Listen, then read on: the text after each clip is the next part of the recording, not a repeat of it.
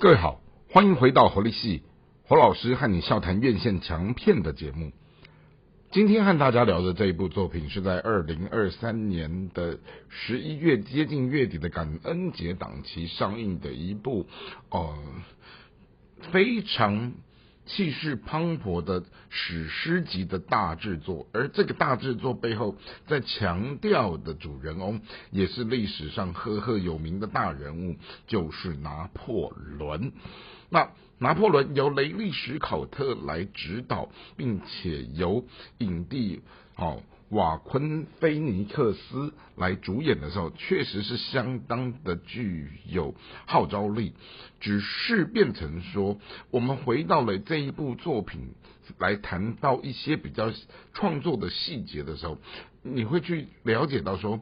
呃，一个这么伟大的人，如何用两个半小时的时间，好来去带出这么多重点的过程？好，那另外还有就是一个关于改编历史真实的事情的时候，究竟要怎么改、怎么编才叫做得体，才叫做适宜？好，那因为这部戏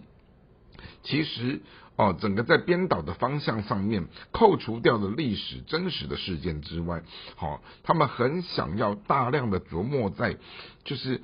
男女主角之间的这一种杜撰出来的情爱关系。可是这些情爱关系的东西，它又跟整个历史事件，好，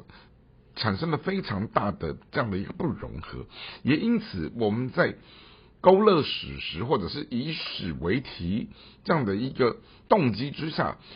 我们可不可以，或者是允不允许，或者是应不应该在这种杜撰的事情上面，好，到底要放多少才叫做合适？因为有的时候，好，这个东西就会牵涉到好不好看跟历史真不真实是两件完全不一样的事情。那刚好讲到这个点上的时候。也就回应到我自己，在我的整个专业的生涯历程当中，我曾经以孙中山这样的一个伟大的人的故事，来把它变成一出戏。当然，戏好不好看，尤其是这种历史人物，他一定要有他历史真实性的东西要考虑进去。同一时间，我们还要再考虑到说，那为了要让戏好看，我要去创作出哪些东西出来是。产生这种看头性的东西啊，这种看头啊，才能够让这样的一个历史人物贴贴近了地气，他有了这样的一个人心人性的温度。可是我觉得。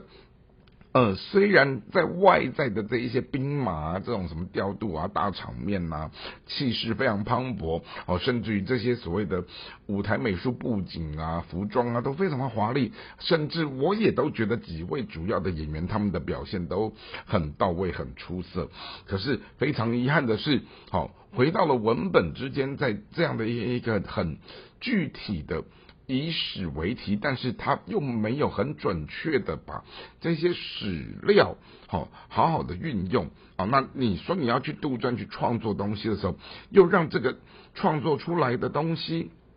偏离了很很远好，那相对而言，我觉得。无形当中，让这一些很出色的演员在这里面在展演的时候，也会显得非常的尴尬。不过，我觉得，嗯，影迷们还是蛮始终蛮客气的，是他们哦，可以为了去支持哦，为了去。呃，追星哈，为了去力挺哈，就是这样的一个小丑影帝哈，瓦昆菲尼克斯好，这一部电影在台湾的院线档期，同样也是创造出了冠军的好成绩。那也因此呢，究竟我们从一观赏者好，对于在看这一种同样是历史人物或者是历史事件，但是他又被所谓的好莱坞。电影工业取材之后，然后把它变成了是以一个娱乐性的、史诗性的这样的一个故事。好，而在这里面的所谓的虚实之间，它该怎么拿捏？更好玩的是，从一个民族主义的概念，我们再去看的时候，你会发现到说，诶，这不是法国人的故事吗？怎么变成美国人从头到尾都是用英文来演？而那种所谓的奇怪的感觉，我不知道法国人在看这部电影的时候心中作何感想，就像是。